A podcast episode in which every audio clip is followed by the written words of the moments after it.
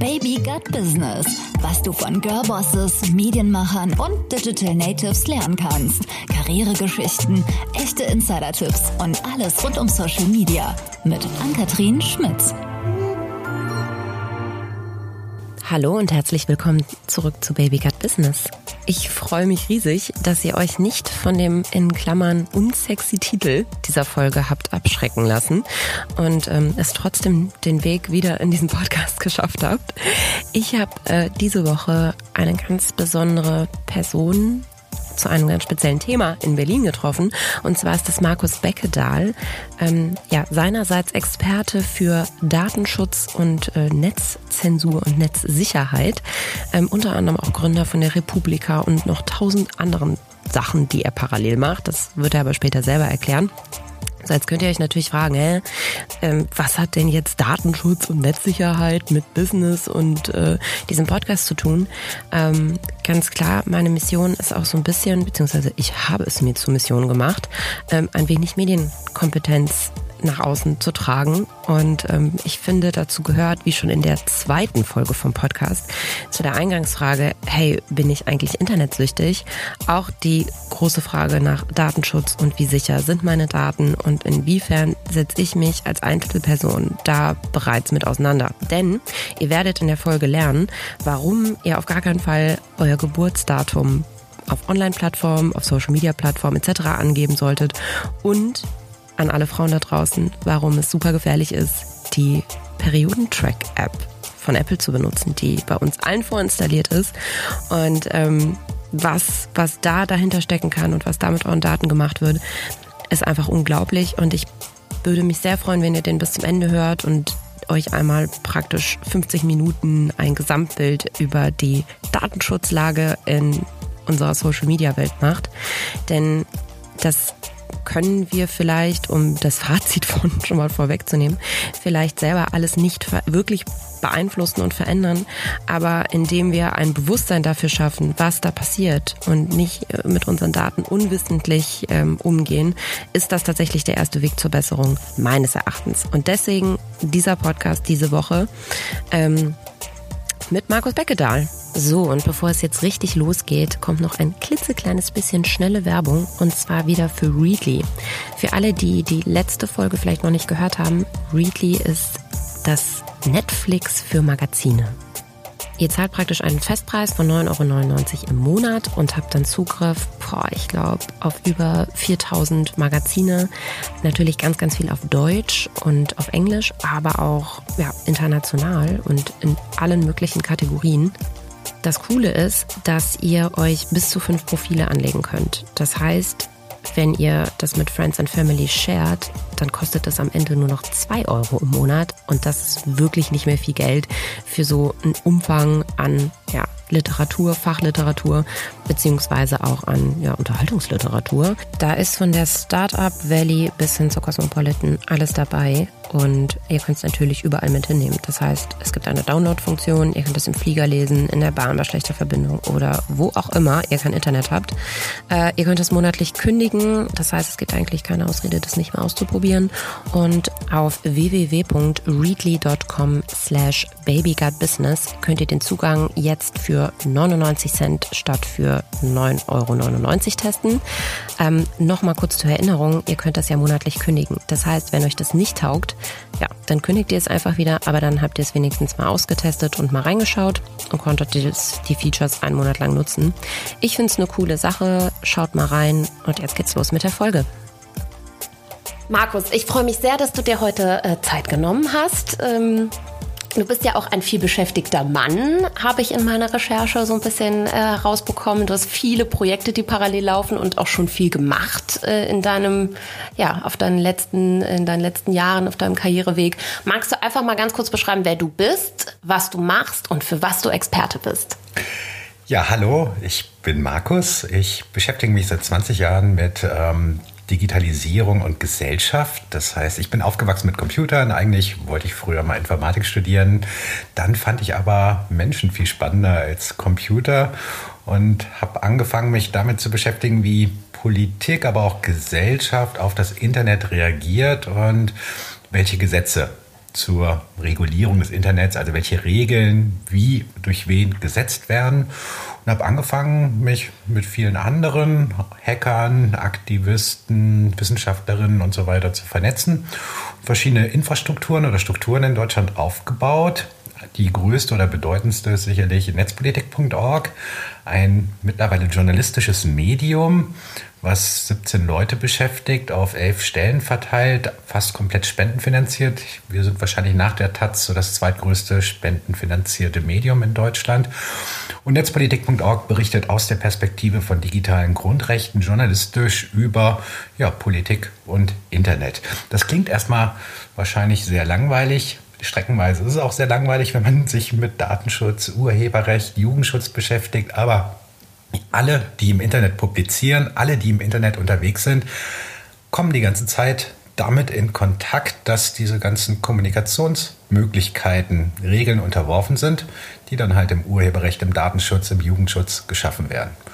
Darüber hinaus habe ich noch andere ähm, Projekte. Die Republika-Konferenz ist wahrscheinlich mit so das bekannteste, ähm, eine Konferenz über ja, Politik, Gesellschaft, Kultur im digitalen Zeitalter. Da kommen zigtausend Menschen einmal ich im Jahr. Ich glaube, die kennen schon zusammen. viele, auch der Hörer, die dabei sind. Das ist schon eine Hausnummer. Ja, wir haben allein, glaube ich, 1200 Sprecherinnen und Sprecher im letzten Jahr gehabt auf 26 Bühnen an drei Tagen parallel. Da geht es um alles, was uns interessiert und was relevant ist, von Medien bis Kultur halt. Ja, das ist, glaube ich auch so ein bisschen der Ritterschlag für ja, einen Medienschaffenden, wenn man auf der Republika mal was erzählen darf. Also so wirkt es auf mich auf jeden Fall. Ja, und wir sind auch besonders stolz darauf, dass wir nicht nur Medienschaffende dort sprechen lassen, sondern auch Medienpersonen, die weiblich sind. Also wir hm. haben schon sehr früh Wert darauf gelegt, dass wir gesagt haben, eine Gesellschaftskonferenz muss auch ähm, die Gesellschaft abbilden und wir sind ganz stolz darauf, dass wir mehr als 50 Prozent Frauen auf die Bühne bekommen, trotz dass wir 1200 Sprecherinnen und Sprecher haben und alle immer sagen, oh, über Internet, da können nur Männer reden. Das zeigen wir jedes Jahr, dass es auch anders geht. Tatsächlich ganz anders als zum Beispiel OMR. Die tun sich nämlich richtig schwer. Na, ich meine, gut, die machen jetzt noch mal was anderes als ihr, aber da weiß ich, dass ähm, die immer noch kämpfen, da irgendwie eine gewisse Frauenquote reinzubekommen. Aber ihr scheint da ganz gute Vorreiter zu sein. Da können die sich mal ein Schreibchen abschneiden. Ähm, aber was mich interessiert ist, also ich kann nur für mich sprechen. Ich bin auch kein Experte im Datenschutz. Ich bin auch kein Experte im, weiß ich nicht, äh, in Netzzensur oder so. Ne? Deswegen sitze ich ja hier mit dir und du erzählst uns heute ein paar Insights.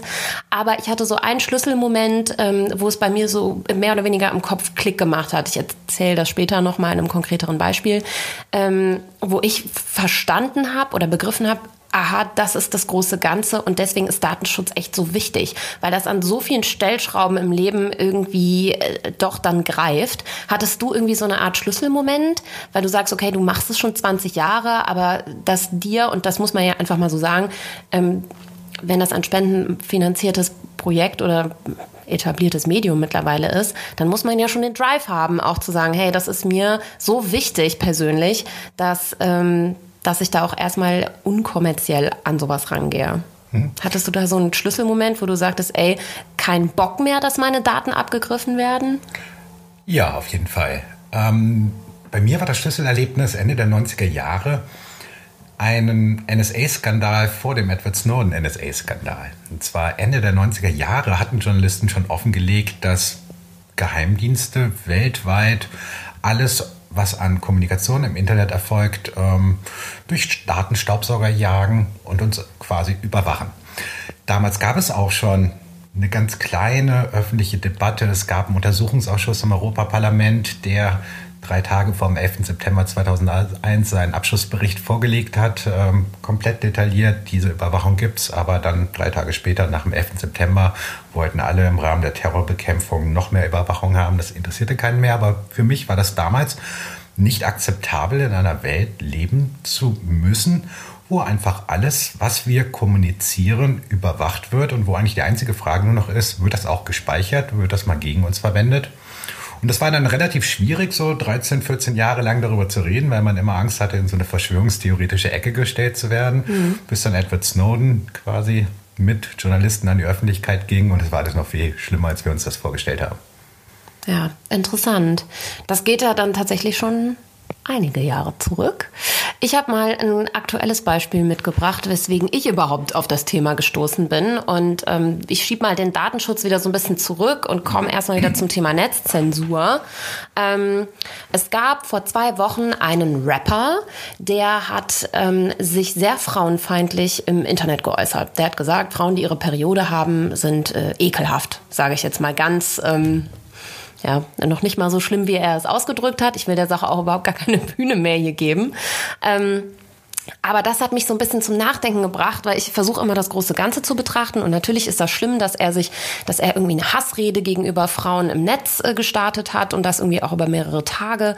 Ähm, dann haben mir das ganz viele meiner Follower aus der Community geschickt und haben gesagt, hey, hast du das schon gesehen? Und ähm, wir melden das gerade alle und meld das doch auch. Und ich habe das natürlich auch sofort irgendwie bei, es war bei Instagram und habe das dann auch bei Instagram gemeldet mm, und habe dann nach 24 Stunden die Rückmeldung bekommen, dass diese Inhalte in Anführungszeichen Anführungszeichen nicht ausreichen, um zensiert zu werden. Also, ergo, es ist Instagram nicht schlimm genug, wenn Frauen da irgendwie auf übelste beleidigt werden. Und dann habe ich mir die Frage gestellt, wieso ist das eigentlich so? Und was steckt dahinter und wer zensiert denn das? Also wer entscheidet da am Ende über Hop oder Top? Und habe mich dann so ein bisschen ins Thema eingearbeitet und habe dann auch meine Community gefragt, hey, ähm, was denkt ihr denn, was dahinter steckt? Und dabei kam mit größerer Mehrheit raus, dass ähm, die breite Masse denkt, dass das KI äh, getrieben ist, beziehungsweise dass das Bots sind, die, äh, weiß ich nicht, diese Bilder auslesen, beziehungsweise die Texte lesen und dann entscheiden ja oder nein. Ähm, stimmt das? Frage ich jetzt mal ganz blöd, obwohl ich die Antwort schon kenne. Was weißt du, was dahinter steckt? Wer entscheidet das am Ende? Das kommt ganz auf die Plattform an. Wir reden jetzt gerade über Instagram. Bei Instagram müssen wir davon ausgehen, dass die, der größte Anteil der sogenannten Content Moderation durch ja, algorithmische Entscheidungssysteme, in diesem Fall künstliche Intelligenz in Anführungsstrichen, gemacht wird. Bei Facebook ist es noch leicht anders. Bei Facebook kann man davon ausgehen, dass algorithmische Entscheidungssysteme alles vorstrukturieren und dann sogenannte Content-Moderatoren einerseits in Berlin oder in Dortmund oder Essen? Essen. Genau, in zwei deutschen ähm, ausgelagerten und outgesourcten Callcentern sitzen, die das bearbeiten, beziehungsweise geht mal, haben wir noch die sogenannte ähm, ähm, Müll Halde des Internets auf den Philippinen. Da gibt es eine sehr schöne ähm, Dokumentation, ähm, die auch schon häufig bei der ARD oder bei Arte in der Mediathek stand, namens The Cleaners von zwei deutschen, Journal äh, von zwei deutschen Filmemachern, die nach, auf die Philippinen geflogen sind, dort recherchiert haben und festgestellt haben, dort gibt es eine ganze Vielzahl an ja, Outsourcing-Firmen, die für die großen Plattformen wie Facebook, aber auch Instagram sogenannte Content-Moderation machen. Das passiert auf den Philippinen, weil auf den Philippinen sind sind Menschen sehr günstig. Die haben da einen Stundenlohn. Dafür würde hier keiner irgendwie aufstehen. Ähm, die sprechen Englisch. Ähm, und äh, sie haben ein, ja, sagen wir mal, ein christlich-konservatives Weltbild in der Regel, was ähm, ja. sehr kompatibel zu Silicon Valley bzw. Facebook ähm, ist. Und diese Menschen dort, ähm, die entscheiden so im Sekundentakt irgendwie, ist ein Bild jetzt, ähm, entspricht das den ähm, Community-Regeln, ja oder nein? Eine Aufgabe, die früher, früher oder später künstliche Intelligenz, algorithmische Entscheidungssysteme ganz allein äh, machen werden. Im Moment trainieren die aber diese Systeme durch Entscheidungen. Und in Deutschland gibt es halt diese beiden Callcenter, wo diese Content-Moderatoren für Facebook, für Instagram arbeiten.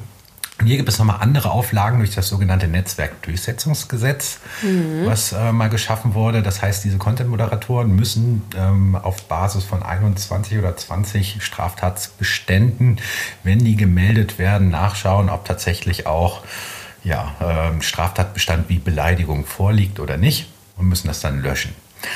Allerdings, hier wird es noch komplizierter. Facebook, Instagram und Co. Und haben erstmal ihre eigene Gesetzgebung quasi, ihre eigenen Regeln. Das sind die sogenannten Community-Regeln. Ähm, die sind so vage gefasst, dass da viel und nichts drunter fallen könnte. Und sie sind nochmal parallel sozusagen in Deutschland über das Netzwerkdurchsetzungsgesetz dazu verpflichtet, nach Kenntnisnahme bei 20, 21 Straftatbeständen Inhalte innerhalb von 24 Stunden runterzunehmen. Ja, ähm, jetzt mal ganz blöd subjektiv nach deiner Meinung gefragt. Funktioniert das gut?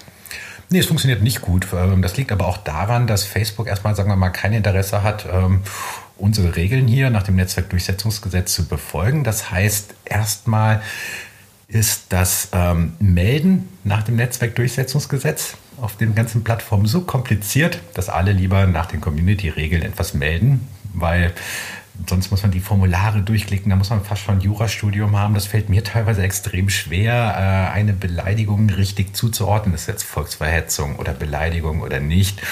Und wenn Sie das alles nur nach Ihren Community-Regeln managen müssen, dann können Sie einfach Daumen hoch, Daumen runter, Daumen hoch, Daumen runter ganz schnell entscheiden und müssen gar nicht sonst irgendwelche Auflagen erfüllen. Das, deswegen funktioniert es nicht so gut. Es funktioniert aber auch nicht so gut, ähm, weil, naja, bei den Callcentern sowohl in Deutschland als auch auf den Philippinen arbeiten jetzt nicht unbedingt die äh, cleversten und hochbegabtesten Menschen. Und die treffen aber trotzdem Entscheidungen, die, sagen wir mal, in der alten Welt, in der analogen Welt, im öffentlichen Raum Richter und Staatsanwälte entschieden hätten. Mit anderen Worten, wir erleben hier eine Privatisierung der Rechtsdurchsetzung. Das heißt, eine Regelsetzung, eine Regeldurchsetzung in diesem öffentlichen Raum, der jetzt auf Plattformen wie Instagram, YouTube oder Facebook stattfindet, wird von den Anbietern gemacht, die privatisierte Öffentlichkeiten quasi regulieren. Während wir uns alle bewegen, äh, wir als Gesellschaft dort alle aktiv sind, aber unsere Richter eigentlich damit nichts mehr so wirklich zu tun haben. Ja, eigentlich ähm, schon irgendwie skandalös, wenn man das so hört. Vor allem fand ich es erschreckend, dass das ja eine Drittfirma ist. Ne? Also es sind ja keine ausgebildeten Facebook-Mitarbeiter etc., die da irgendwie dran sitzen, sondern das sind ja wieder Subunternehmen, die damit beschäftigt werden, was am Ende auch die Löhne drückt und so. Also die Leute arbeiten da ja wahrscheinlich auch nicht zu den besten Konditionen und Bedingungen. Ähm ja, also wie gesagt, auf den Philippinen kann man davon ausgehen, dass sie echt von Hungerlohn arbeiten. Trotzdem sind auf den Philippinen wahrscheinlich viele glücklich, überhaupt einen Job zu haben. Und es gibt ja. sicherlich da auch schlimmere Jobs. In Deutschland haben wir ein bisschen mehr Überblick. Hier in Deutschland verdienen die Menschen in diesen Callcentern aber trotzdem eher so viel wie andere Menschen in anderen Callcentern verdienen. Das heißt, es sind, die verdienen nicht so viel wie normale Facebook-Mitarbeiter, sondern sie sind sozusagen ja, die Subdienstleister der Subdienstleister für Facebook und Co. Ja. Jetzt hast du gerade schon gesagt, ähm, diese Community-Richtlinien, insbesondere bei Facebook, sind entweder sehr kompliziert zu melden, beziehungsweise ähm, sehr weit gefasst, sehr schwammig. Ähm, jetzt habe ich mal irgendwo gelesen oder schon mehrmals das Gerücht gehört, dass Facebook ganz bewusst so 10 Prozent dieser ja eigentlich meldepflichtigen Inhalte trotzdem irgendwie durchlässt, um die Plattform weiter spannend zu halten, beziehungsweise hört man ja auch immer wieder, äh, mittlerweile gehört ja auch WhatsApp dazu, über die zuletzt irgendwie auch ein Amoklauf live gestreamt wurde und der war irgendwie noch 20 Minuten, also A war der 20 Minuten lang und wurde live gestreamt und B wurde der auch danach nicht sofort gelöscht und da haben die einfach alle viel zu langsam reagiert. Machen die das extra? Also oder ist das, sind das einfach Gerüchte, an denen nichts dran ist? Davon habe ich noch nichts gehört, deswegen gehe ich erstmal davon aus, da ist nicht so viel dran. Ab und zu gibt es ähm, Leaks an Journalisten, wo die Handbücher, mit, nach denen Content-Moderatoren geschult werden, irgendwie in einer breiten Öffentlichkeit oder einer interessierten Öffentlichkeit ähm, äh, zugänglich werden. Da ist dann immer ganz interessant, direkt nachzuvollziehen oder zu, versuchen nachzuvollziehen, wie diese Entscheidungen getroffen werden. Das ist nämlich sehr häufig so, dass man einfach sagen kann, naja, im Endeffekt würfelt da jemand. Ob jetzt eine Beleidigung als, als, als strafbar angesehen wird oder nicht, ist äh, quasi auch vor allen Dingen im Nazi-Umfeld häufig ja, mit so einer, mit einem Würfeln verbunden. Mal wird was anerkannt als irgendwie äh, Hassrede oder nicht, ähm, mal nicht. Das ist der eine Punkt. Der andere Punkt ist, äh, diese Unternehmen haben eigentlich gar nicht so viel Bock, drauf, so viele externe Menschen zu beschäftigen, weil es kostet alles Geld. Ne? Also ja. im Endeffekt wäre es äh, Facebook, Instagram und so weiter am liebsten. Sie könnten damit Geld verdienen und hätten überhaupt gar nichts mit dem ganzen Müll zu tun, den Teile unserer Gesellschaft dort leider hinterlassen. Nun haben wir aber, und vor allen Dingen die Unternehmen haben die Herausforderung, da findet eine ganze Menge Müll statt, weil Teile unserer Gesellschaft sind halt nicht so nett und freundlich, wie man das gerne äh, in der idealen Welt hätte. Und dieser Müll muss irgendwie aufgeräumt werden. Aber das kostet so. Und da ist dann für die Unternehmen immer so die Frage, wie viel möchte man eigentlich investieren und wie viel Gewinn möchte man machen. Und in der Regel geht dann, sagen wir mal, ähm, die Entscheidung eher in die Richtung, wir sparen bei den ähm, ja, Content-Moderatoren und so weiter und geben lieber mehr Geld an unsere Stakeholder im Rahmen von ähm, ja, Aktien oder beziehungsweise Gewinnen aus insofern kann man halt sagen, naja, ähm, also denen ist schon bewusst, sie haben da ein Problem. Gleichzeitig haben die natürlich auch ein Problem, dass Facebook als US-Unternehmen auf einem globalen Markt agiert. Sie hätten halt am liebsten, wenn überall dieselben Regeln gelten würden und haben halt kein Interesse daran, dass Deutschland jetzt sagt so, hey, aber wir haben ja unsere 20 Straftatbestände von Beleidigung bis sonst was. Das müsst ihr in unserem Land genau so erfüllen, weil das kostet alles Geld für jedes Land solche eigenen ähm, Content-Moderatoren-Center bereitzuhalten und das dann umzusetzen. Naja, und die sehen ja auch teilweise Sachen, die wirklich, wirklich schrecklich sind. Ne? Also eigentlich meines Erachtens bräuchten auch die Leute auf den Philippinen in irgendeiner Form wenigstens mal eine geringe äh, psychische Betreuung, vielleicht sogar danach, weil die sehen am Ende ja das Schlimmste vom Schlimmsten, was wir alle gar nicht sehen sollen. Genau, also im Endeffekt gibt es, sagen wir mal, diese algorithmischen Entscheidungssysteme, was du künstliche Intelligenz nennst. Das sind so ja, automatisierte Verfahren, die erstmal drüber laufen, um versuchen zu erkennen, also das Schlimmste schon mal rauszumachen. So. Das führt aber zu Problemfällen. Es gibt also ganz schöne plastische Beispiele. Ein, eines der schönsten Beispiele ist das sogenannte Napalm Girl. Es gibt so ein ikonografisches Bild aus dem ähm, Vietnamkrieg, wo äh, verschiedene nackte Kinder auf den Fotografen zurennen. Und zwar nachdem eine Napalmbombe in der Nähe eingeschlagen ist, wo die USA mit Napalmbomben eigentlich den ganzen Dschungel irgendwie entlaubt hatten, um ja, gegen den Vietcong vorzugehen. Und dieses Napalm Girl ist halt ein nacktes Mädchen, ein kleines Mädchen, was auf einen zuläuft. Und das ist aber ein sehr bedeutendes Foto, weil das Foto mit dazu führte, dass die öffentliche Meinung in den USA im Vietnamkrieg sich geändert hat gegen sozusagen die Napalm-Einsätze und gegen diesen Krieg generell. Aber für, eine normal, für so ein algorithmischen äh, Entscheidungssystem bei Instagram oder bei Facebook ist das erstmal nur ein nacktes kleines Kind. Mhm. Und für irgendwie nicht ganz so gut gebildete oder ausgebildete Content-Moderatoren, die keine Ahnung haben von Zeitgeschichte und so weiter, vor allen Dingen die auf den Philippinen sitzen und von unseren westlichen irgendwie Debatten wenig Ahnung haben, ist es auch ein nacktes kleines Kind, das heißt Kinderpornografie.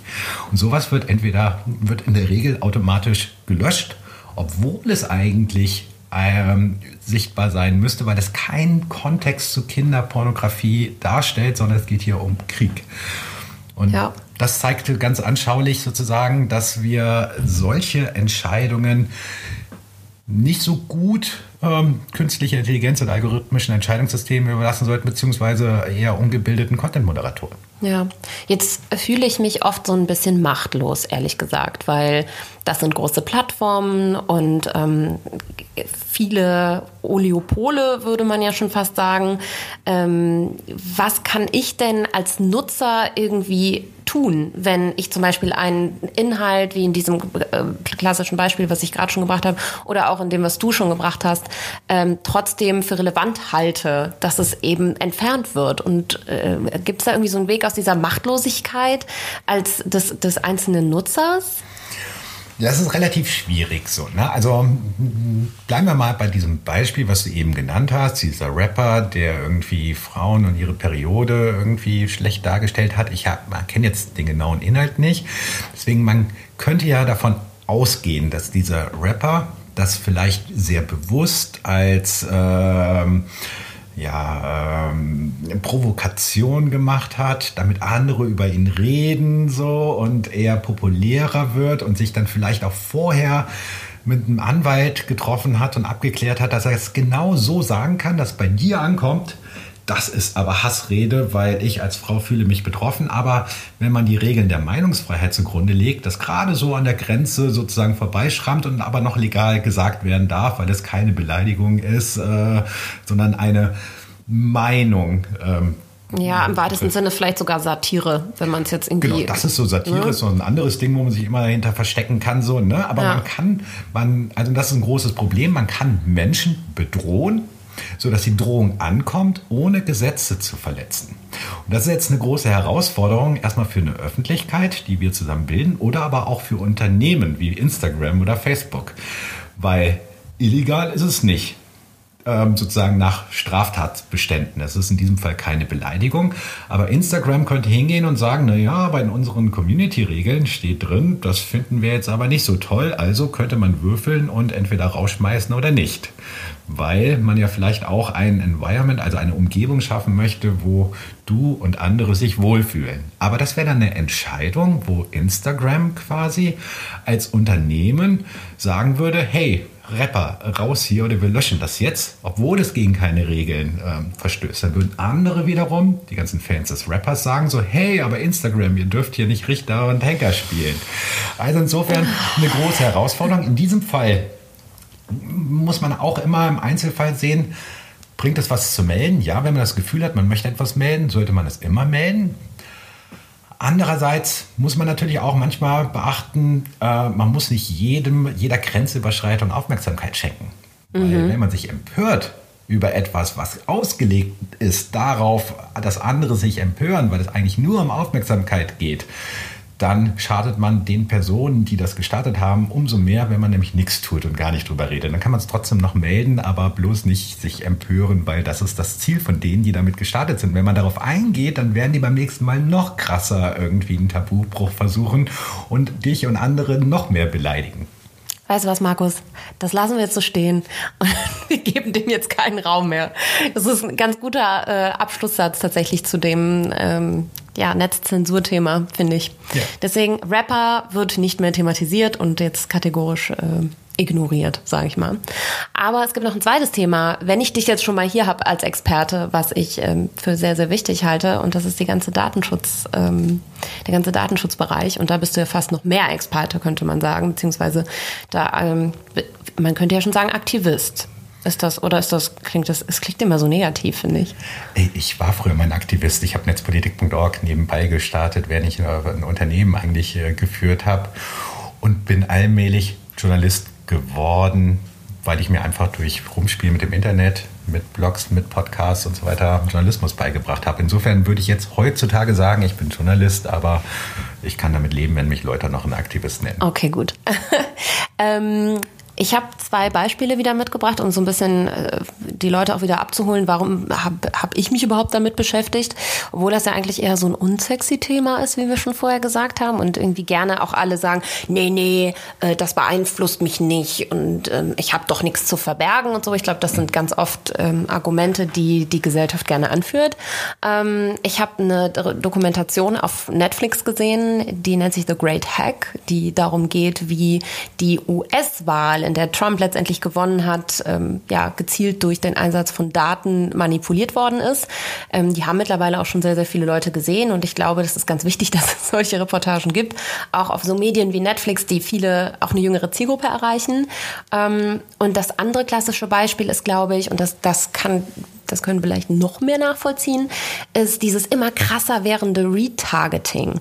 Ja, also wirklich dieses Gefühl, schon fast abgehört zu werden von sozialen Netzwerken. Das heißt, man hat irgendwie gerade mit seiner besten Freundin telefoniert über das Leo-Kleid, was man sich noch unbedingt bestellen wollte. Und du machst dann Instagram auf und siehst dann direkt dieses Leo-Kleid in Form von einer äh, Werbeanzeige und denkst dir so, ey krass, okay, die hören uns ab.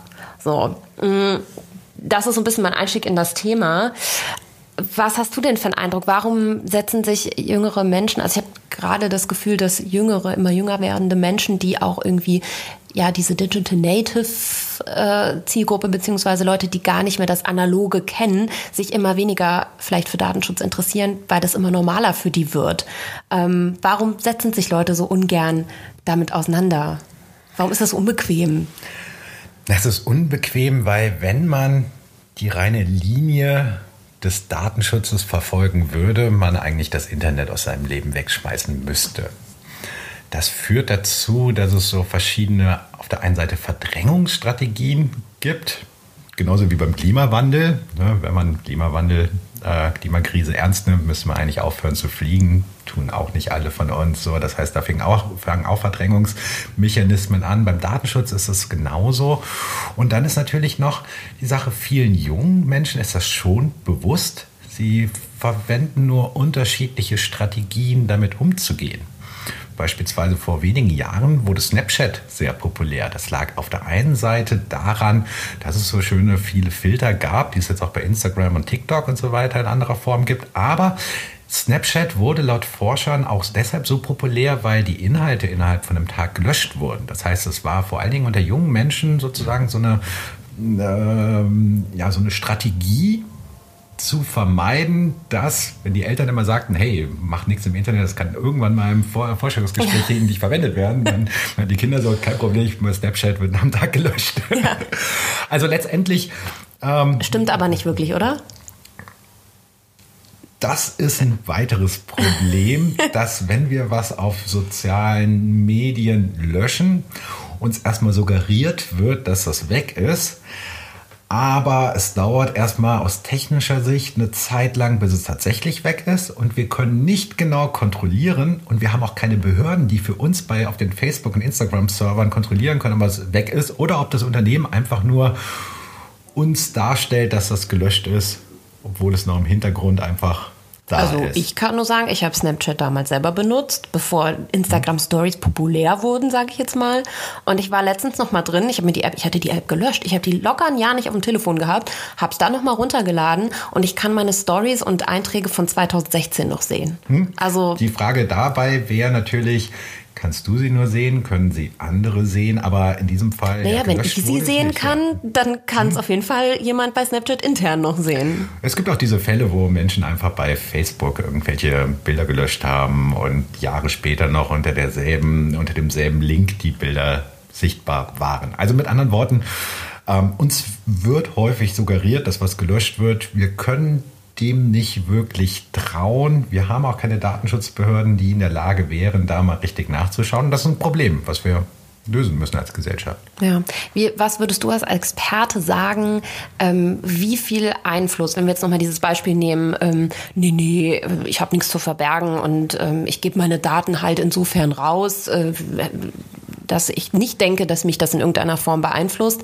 Ähm, was, was sagst du diesen Leuten? Beziehungsweise wie groß ist die Macht da tatsächlich wirklich und werden wir wirklich alle irgendwie manipuliert? Hm. Also erstmal, jeder hat was zu verbergen. Andererseits würden wir nicht, äh, wenn wir auf Toilette gehen, die Tür hinter uns zumachen. Wir würden auch keine Passwörter verwenden. Ich glaube, vielen Menschen wäre auch, wäre es auch unangenehm, wenn die Inhalte von unseren Handys einfach mal so offen für alle lesbar, für unsere Eltern, für unsere Freunde, vielleicht auch für unsere Feinde irgendwie sichtbar wären. Insofern ist so, ich habe nichts zu verbergen, eher immer auch so ein Schutzargument mit, ich will mich damit eigentlich nicht beschäftigen.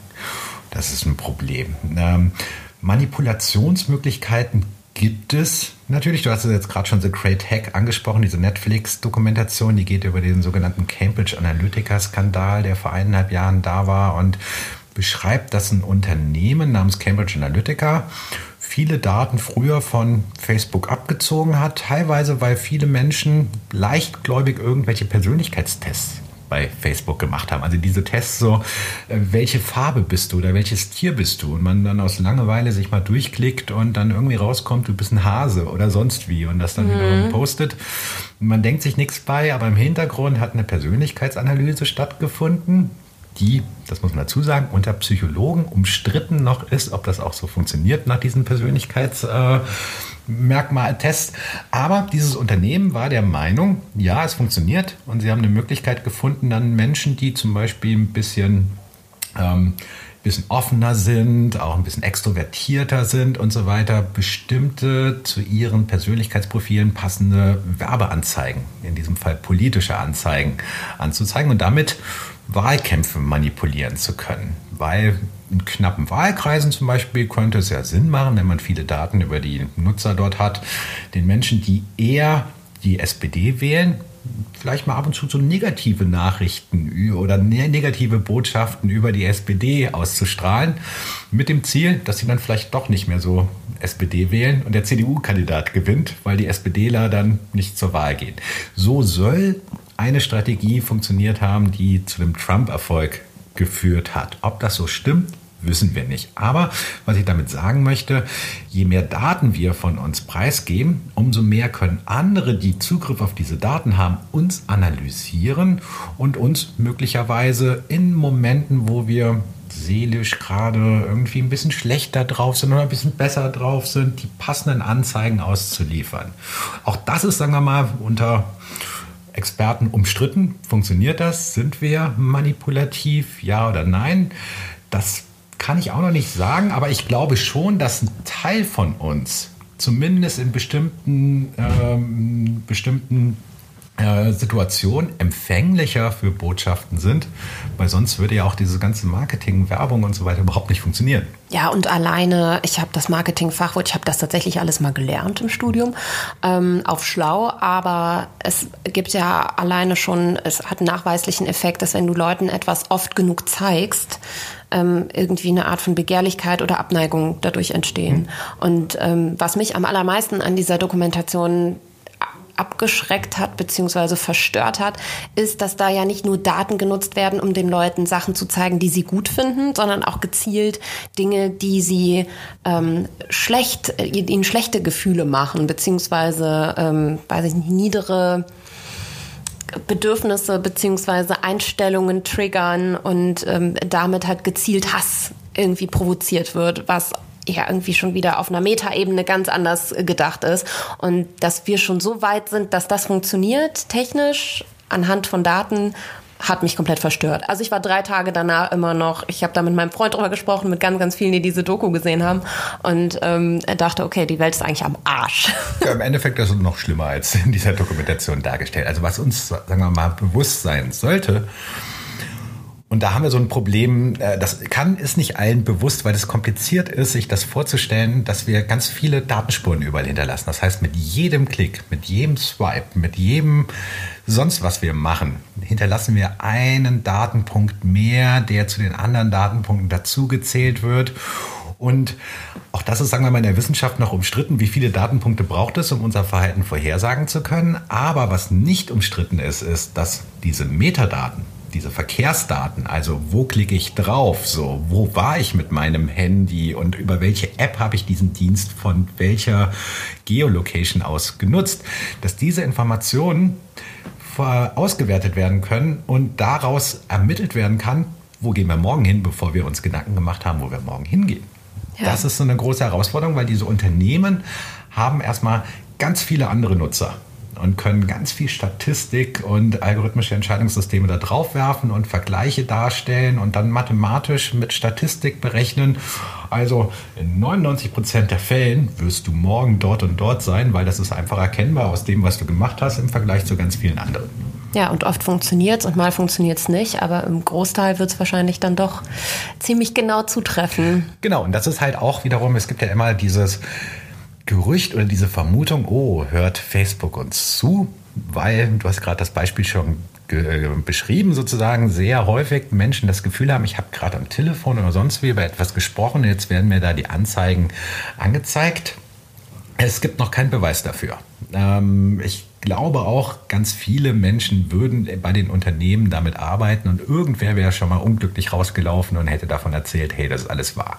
Deswegen gehe ich erstmal nicht davon aus, bis jemand das ähm, bestätigt, dass das so stimmt. Aber es gibt technisch gesehen äh, Erklärmuster, warum das dann angezeigt wird. Und zwar, dass wir so viele Datenspuren hinterlassen haben, dass Facebook automatisch weiß, du interessierst dich jetzt gerade für so eine Bluse. Oder die Wahrscheinlichkeit könnte sehr groß sein, dass du im Moment dich für diese Bluse interessierst, weil wenn du auch mit deiner Freundin darüber gesprochen hast, hast du ja schon vorher irgendwie irgendwas hinterlassen, Eben. was darauf führen könnte, im Vergleich auch zu ganz vielen anderen Nutzern. Und ich finde, an dem Punkt wird einem dann, dann doch bewusst, wenn, also ergo, wir werden ja höchstwahrscheinlich nicht abgehört, ähm, bedeutet aber ja dann auch, dass das Datenprofil schon so fein ist und so geschärft ist von dir als Person, ähm, ja, dass das eben auch ohne Abhören funktioniert. Ja, also wir. Das ist doch das Gruselige. Wir wissen mittlerweile durch Forschung, dass Facebook, Instagram und Co.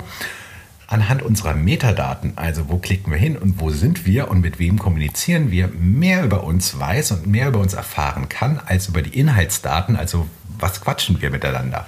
Und letztendlich, das, was quatschen wir miteinander, ist auch für eine künstliche Intelligenz teilweise sehr anstrengend und unwichtig, wenn man halt diese anderen Daten hat, die sehr viel einfacher auswertbar sind. Ja. Ja, jetzt haben wir ja das ganze Thema irgendwie so ein bisschen schwarz gemalt und ähm, das mag ich immer ehrlich gesagt hm. nicht, nur die negativen Seiten äh, von sowas zu beleuchten. Ähm, hast du denn vielleicht ein gutes Beispiel, was man mit großen Daten äh, machen kann, beziehungsweise was ja Unternehmen vielleicht, die auch nicht kommerziell sind, ähm, Gutes tun mit Daten? Ja, sagen wir mal, diese Unternehmen, Instagram, Facebook, YouTube und Co., die machen ja für viele von uns auch was Gutes.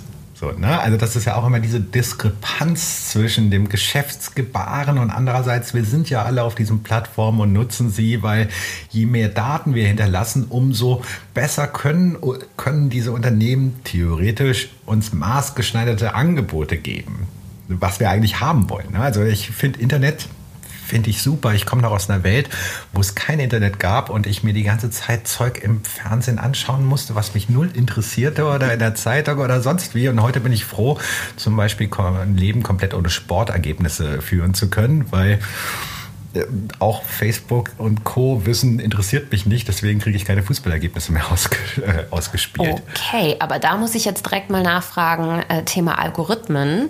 Ähm ich sehe das ehrlich gesagt ein bisschen kritisch, dass wir nur noch das sehen im Zweifel, was uns interessiert.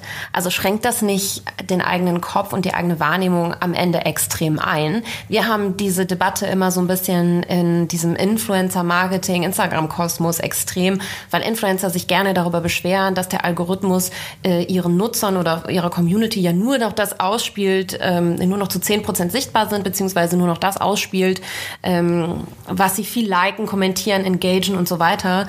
Ähm, wie siehst du das aus einer anderen Perspektive? Also viele sagen ja sogar überspitzt formuliert, das ist irgendwie das Ende unserer Demokratie. Also ich sehe das, kommt ganz auf die Perspektive an, von der ich das aus betrachte. Aus, sagen wir mal, individueller, persönlicher Perspektive finde ich super, dass ich maßgeschneiderte Angebote im Internet habe. Ich hätte noch lieber, dass ich, oder sagen wir mal, ich hätte in der idealen Welt die, die, am liebsten die Möglichkeiten mitentscheiden zu können, nach welchen Kriterien Facebook und Co. mir ein ähm, Newsfeed zusammenstellen. Ich würde auch am liebsten wissen wollen, nicht im Detail, aber so grob, warum mir jetzt was angezeigt wird und was anderes nicht. Aus gesellschaftlicher Perspektive sehe ich da komplett deine Bedenken. Das ist ein Problem, wenn irgendwann alle nur noch in ihrer individuellen äh, Realität äh, abhängen. Weil natürlich für mich persönlich ist es dann schön, wenn ich nicht mehr mit Fußball konfrontiert bin. Aber wir haben vielleicht nichts mehr, was uns zusammenhält als Gesellschaft. Und vor allen Dingen, wir geben ja Facebook, Instagram und Co. zu viel Macht uns quasi auch diese Realität zusammenzustellen. Wir wissen halt nicht, ich hatte eben das Beispiel schon mal gebracht mit knappen Wahlkämpfen. Wir wissen nicht, ob jetzt Facebook uns über bestimmte politische Inhalte, die mal eher positiv oder negativ da, äh, darstellt, oder bestimmte Inhalte einfach mal weglässt. Ähm, da hätte ich gern demokratische Kontrollmöglichkeiten für. Dafür haben diese Unternehmen zu viel Macht. Aber trotzdem nutzen wir alle diese Inhalte, weil im Moment funktioniert es für jeden Einzelnen von uns ganz gut, aber für die Gesellschaft halt nicht so gut. Ja, ich bin echt gespannt, wie sich das entwickelt, muss ich sagen. Deswegen versuche ich eben durch diesen Podcast da irgendwie die Leute auch so ein bisschen in die richtige, also nicht die Augen zu öffnen im theatralischen Sinne, sondern eher auch so ein bisschen dafür zu schärfen, hey, guckt, was ihr liked, guckt, was ihr kommentiert und vielleicht äh, kommt ihr da auch mal aus eurer Comfortzone raus und abonniert ein, zwei News-Magazine mal auf Instagram, weil das natürlich eine sehr ähm, visuell geprägte Welt da irgendwie ist. Ne? Das liegt einfach daran, dass es sehr bild- und äh, bewegtbildlastig ist. Aber ich finde, ähm, gut, hängt natürlich auch damit zusammen, wie gut diese alteingesessenen News-Magazine und das Öffentlich-Rechtliche da irgendwie mal präsenter werden, beziehungsweise ihre Inhalte der Zielgruppe anpassen. Aber, Kennst du Tagesschau.de? Ähm, naja, ich folge da tatsächlich allen und ähm, ich finde, viele machen das schon sehr, sehr gut und exzellent, wie das SZ, wie die SZ zum Beispiel. Ähm, aber ja, die versuchen mit Funk und so ja teilweise auch irgendwie jetzt an, an ganz, ganz junge Zielgruppen ranzukommen. Und das finde ich teilweise geht es auch daneben. Also es ist meine super subjektive mhm. Meinung. Ich finde aber, also Tagesschau und so weiter ähm, verfolge ich, wie die auf Instagram Journalismus darstellen und das finde ich ganz interessant. Ja. Da wünsche ich mir auch manchmal, dass wir Ressourcen genug hätten bei netzpolitik.org, ja. unsere Inhalte noch für Instagram passend bereitstellen ja. zu können. Die haben übrigens auch, was, wenn du mich fragst, die geilste App aktuell. Also die geilste News-App ist Tagesschau, weil die über den kompletten Screen ihr Bewegtbild spielen und die, diese Visuals sind allein so catchy, glaube ich, für alle Zielgruppen, ja, mhm. dass es einfach total Bock macht, da durchzuscrollen. Also ich habe viele Freunde, die im journalistischen Bereich arbeiten und alle gucken auf die Tagesschau tatsächlich, wie mhm. die das machen. Deswegen Kleiner Tipp am Rande. Guckt, ladet euch die Tagesschau-App runter. äh, und was ja auch immer schon hilft, ist irgendwie diese News-Ticker zu aktivieren, dass man wenigstens so grob über das Weltgeschehen im Bilde ist, über die ähm, Breaking News, die man dann als Push bekommt, mhm. sage ich mal. Ähm, genau. Was kann ich denn jetzt trotzdem nochmal ganz plakativ gesprochen, machen als Nutzer, um in sozialen Medien meine Daten vielleicht ein bisschen besser zu schützen, um mit der Thematik verantwortungsvoller für mich persönlich umzugehen. Wenn ich jetzt nach unserem Gespräch irgendwie das Gefühl habe, äh, das Thema ist wichtig und ich darf da nicht mehr so lapidar mit sein, ähm, Gibt es eine Alternative, außer alles löschen und kein WhatsApp mehr benutzen, sondern Signal und was dann halt die ganz krassen Datencracks irgendwie so machen? Ja, eins hast du schon angesprochen. Also WhatsApp ist zwar mittlerweile verschlüsselt, aber das ist auch nur verschlüsselt, weil Facebook äh, braucht lieber die oder verwendet lieber die Daten, mit wem wir wo kommunizieren und wo unsere Handys waren. Die wollen nicht auch noch unsere Kommunikation sehen. Wer auf Nummer sicher gehen möchte, wer nicht diese Daten hinterlassen möchte, ähm, wo wir waren und so weiter, mit wem wir kommuniziert haben, kann Alternativen nutzen wie Signal. Signal ist eine Open Source äh, App. Das heißt, sie ist kostenlos. Ganz viele Experten, die Ahnung haben von Verschlüsselung und wie sicher ist das, haben sich das angeschaut und sagen alle, okay, das ist die im Moment vertrauenswürdigste App, wenn es darum geht, keine Daten zu hinterlassen und ähm, so zu kommunizieren, dass keiner das abhören kann. Das kann man immer, also in Alternativen denken, bringt eine ganze Menge. Das Problem ist, zu, zu Instagram oder Facebook gibt es nicht wirklich Alternativen die sind alle, sagen wir mal, nicht ganz so einfach nutzbar. Da sind auch nicht ganz so viele Menschen. Ich habe Hoffnung darauf, dass wir früher oder später mal funktionierende Alternativen haben, wo du dann auch hingehst, wo ich dann auch hingehe, wo ich dann hingehe, weil ich dann dich oder andere treffe sozusagen. Das heißt, dass wir irgendwann aus dem sogenannten Login-Effekt bei den großen Plattformen rauskommen, weil wir sind da gefesselt. Wir sind da gefesselt, weil alle anderen da sind, alle anderen sind da, weil alle anderen da sind. Ne? Und Klar. man kommt da nicht mehr raus. So, ne? Das ist aber trotzdem, geben wir dadurch diesen Unternehmen zu viel Macht. Was man noch machen kann, ist, ähm, na, man sollte halt sich um IT-Sicherheit Gedanken machen. Das ist auch etwas, da hat keiner drauf Lust, weil es eigentlich viel zu kompliziert, aber sichere Passwörter machen schon Sinn. Und sichere Passwörter sind mehr als Gänseblümchen 42 äh, oder sonst oder noch einfacher, wenn wir was andere verwenden. Das Geburtsdatum. Das Geburtsdatum, weil man muss auch immer berücksichtigen, äh, teilweise gibt es im Internet auch viele Menschen, die einen nicht mögen und die dann mittlerweile auch so zum Beispiel sogenannte Doxing-Strategien anwenden und versuchen, wenn man dich nicht mag und dann Hass auf dich entwickelt, zu gucken, kann man irgendwie deine Online-Zugänge nachbauen? Kann man irgendwie lauter Passwörter durchprobieren, um dann irgendwann Zugang zu deinen geheimen Informationen zu haben und die ins Netz zu stellen, um dir zu schaden? Mhm. Das passiert immer mehr. Das heißt, sichere Passwörter verwenden macht Sinn. Nicht überall dasselbe Passwort verwenden bei einem Dienst macht Sinn. Wer sich nicht viele Passwörter merken kann, das sind fast alle von uns, kann sogenannte Passwortmanager benutzen. Da gibt es, wenn man alles nur eh auf Mac macht, kann man eins, eins Passwort ähm, gilt als guter Passwortmanager, also One Password geschrieben, ähm, verwenden. Ähm, wer auf Open Source äh, Wert legt und andere Plattformen nutzt, kann KeyPassX nutzen und so weiter. Also da gibt es viele Möglichkeiten mit dem Ziel, sichere Passwörter zu haben, die man sich nicht merken muss, weil eigentlich braucht man dann nur irgendwie über seinen Daumen oder sonst wie das Masterpasswort aus dem Safe holen oder den Safe öffnen und das kümmert sich dann darum, dass alle anderen Accounts was bekommen. Ja, und ansonsten gilt halt sehr bewusst Daten von sich preisgeben. Also ich gebe zum Beispiel nirgendwo mein echtes Geburtsdatum preis. Das ja. findest du im Netz nicht, weil die Verbindung meines Namens mit dem Geburtsdatum kann dazu führen, dass andere Menschen irgendwie in meinem Namen im Netz einfach mal ähm, Verträge abschließen könnten. Interessant. Und deswegen gebe ich immer so ein leicht verändertes ähm, Geburtsdatum an. Das führt zwar zu komplexen Problemen. Viele meiner Freunde können sich nicht mehr mein genaues Geburtsdatum äh, merken, weil sie immer nur auf Facebook gucken, was das Facebook-Geburtsdatum ja. ist.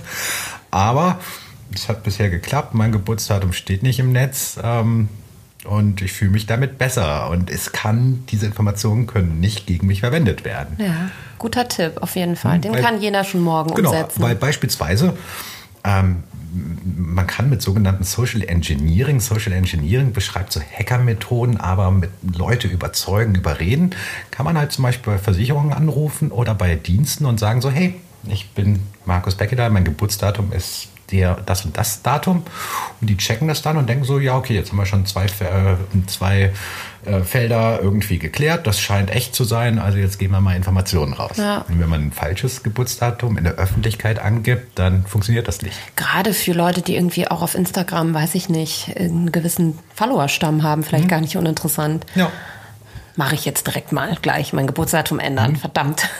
Genau. Okay, aber Bewusstsein entwickeln sehe ich genauso, ist, glaube ich, eines der wichtigsten Dinge überhaupt bei allen schwierigen Themen, die wir so da draußen haben, ist schon ganz, ganz wichtig. Wo du gerade Apple angesprochen hast, eine Frage habe ich noch, habe ich ganz vergessen. Und zwar ähm, ergibt das auch wieder ein ganz rundes Bild mit dem, mit dem Einstieg, mit, dem, mit der Rapper-Geschichte. Äh, Apple hat ja seit kurzem in dieser Health-App zum Beispiel auch für Frauen so einen Menstruationskalender integriert. Mhm. So, und jetzt habe ich bei euch auf der Seite und ihr habt ja auch einen Podcast bei Netzpolitik ähm, ein bisschen recherchiert und bin schon wieder auf eine Sache gestoßen. Da hätte ich jetzt wirklich keine Datenkrake hinter vermutet. Aber ähm, es ist ja tatsächlich so, dass Frauen da irgendwie ihre Periode tracken und mhm. Apple das im Zweifel an Dritte weitergibt. Mhm. Ich kenne das jetzt im Detail nicht, aber man muss zumindest mal ähm, es für möglich halten, dass wenn man einem Unternehmen solche Daten gibt, dass ähm, wenn man sich die Datenschutzbestimmungen mal durchliest, die keiner tut, ähm, was keiner tut, da Formulierungen sind, dass die Daten auch weitergegeben werden könnten. Und zwar mit den Informationen, wenn du deine Periode hast, kann man dich halt auch beeinflussen, weil ja. Frauen haben halt während ihrer Periode eine andere Stimmung. Wenn das, du das als Werbetreibender weißt, dass du in bestimmten Tagen irgendwie eher so auf diese Stimmung zugeschnittene Werbung ausstrahlst, beziehungsweise wenn es dir irgendwie beim Eisprung besonders gut geht, andere dazu passende Werbung mitbringt, ja, dann bist du halt manipulierbar. Das ist unglaublich. Und deswegen setzen, also ich finde, Menstruations-Apps sind sehr emanzipierend für viele Frauen. Ja. Sie aber die, die, müssen dann so designt sein, dass man ihnen auch vertrauen kann, dass man datensouverän ähm, agiert und dass man einfach irgendwie auch sicher ist, dass diese Daten nicht gegen einen verwendet werden. Ja, und ich denke immer so, ich beschäftige mich ja jetzt schon irgendwie mit dem Thema und ich versuche ja selber als Ann-Kathrin Schmitz da irgendwie auch ein Bewusstsein zu entwickeln und das weiterzugeben. Aber als ich das gelesen habe, war ich tatsächlich schon wieder schockiert, weil ich habe irgendwie aus warum auch immer, auf Apple vertraut und mir gedacht, hey, das ist ja keine App, die ich extern installiert habe, wie zum Beispiel, jetzt nochmal ein anderes Beispiel, bei diese Face-App, wo sich alle irgendwie mhm. ähm, so äh, 50 Jahre älter gemacht haben und das auch komplett durch Social Web gegeistert ist und später doch irgendwie rauskam, dass da auch ganz, ganz viel schlimme Daten abgegriffen wurden und man praktisch Zugang zu seinem kompletten Handyinhalt gegeben hat damit. Mhm. Ähm, weiß nicht, ob das stimmt mit Russland und so, habe ich mal gehört, aber das ist dann ja, auch immer. Geschichte. Ja, auch sehr verschwörungstheoretisch dann irgendwann. Ähm, aber dass eine vorinstallierte App, gegen die ich mich ja insofern in Anführungszeichen nicht wehren kann, weil die mit dem letzten Update einfach auf meinem Telefon war und ich dachte, hm, ist aber nett von Apple, dass sie jetzt irgendwie auch an Frauen denken und das irgendwie mit unterstützen wollen. Das ist schon, das ist schon sneaky. Also das finde ich schon echt krass und ähm, ja, macht mich irgendwie auch ein bisschen traurig. Aber gut, dass wir mal drüber gesprochen haben. Hm. Ne? Sagen wir mal, wir leben hier auch noch im Schlaraffenland, so mehr oder weniger. Das heißt, wir haben in der Europäischen Union und in Deutschland Datenschutzgesetze, die sind viel, viel strenger als in den USA. Ja. Beispielsweise mit anderen Worten, nicht alles, was in den USA technisch machbar ist und gemacht wird von diesen Unternehmen, dürfen die auch in Europa machen. Aber dann gibt es dann immer wieder diese ähm, Sachen, wo man sich im Detail anschauen muss, was mit dieser Health-App beispielsweise ist. Aber es könnte noch viel schlimmer sein, wenn wir nicht gute Datenschutzregeln hätten. Finde ich, ist ein gutes Abschlusswort. Ähm, ich alle, bin alle meine Fragen an dich losgeworden und ähm, du hast sie zu der vollsten Zufriedenheit beantwortet. Ähm, ja, ich glaube, das Thema ist super wichtig und wir haben das heute unterstrichen und deswegen danke ich dir für, dass du dir die Zeit genommen hast. Ja, danke. Obwohl du gar nicht wusstest, bist. was dich erwartet eigentlich so richtig. Ja, Überraschungsinterview. Ich habe den Markus nämlich einfach frech über Instagram angeschrieben. Ja. Aber hat funktioniert. Meine erste Anfrage. ja, vielen Dank und äh, noch eine schöne Restwoche. Danke, dir auch, euch auch. Lust auf mehr Infos zum Podcast? Hilfreiche Links oder mehr zum heutigen Gesprächspartner? Dann ab auf akaschmitz.com. Daily Updates gibt's bei Instagram unter Baby Got Business. See you next time.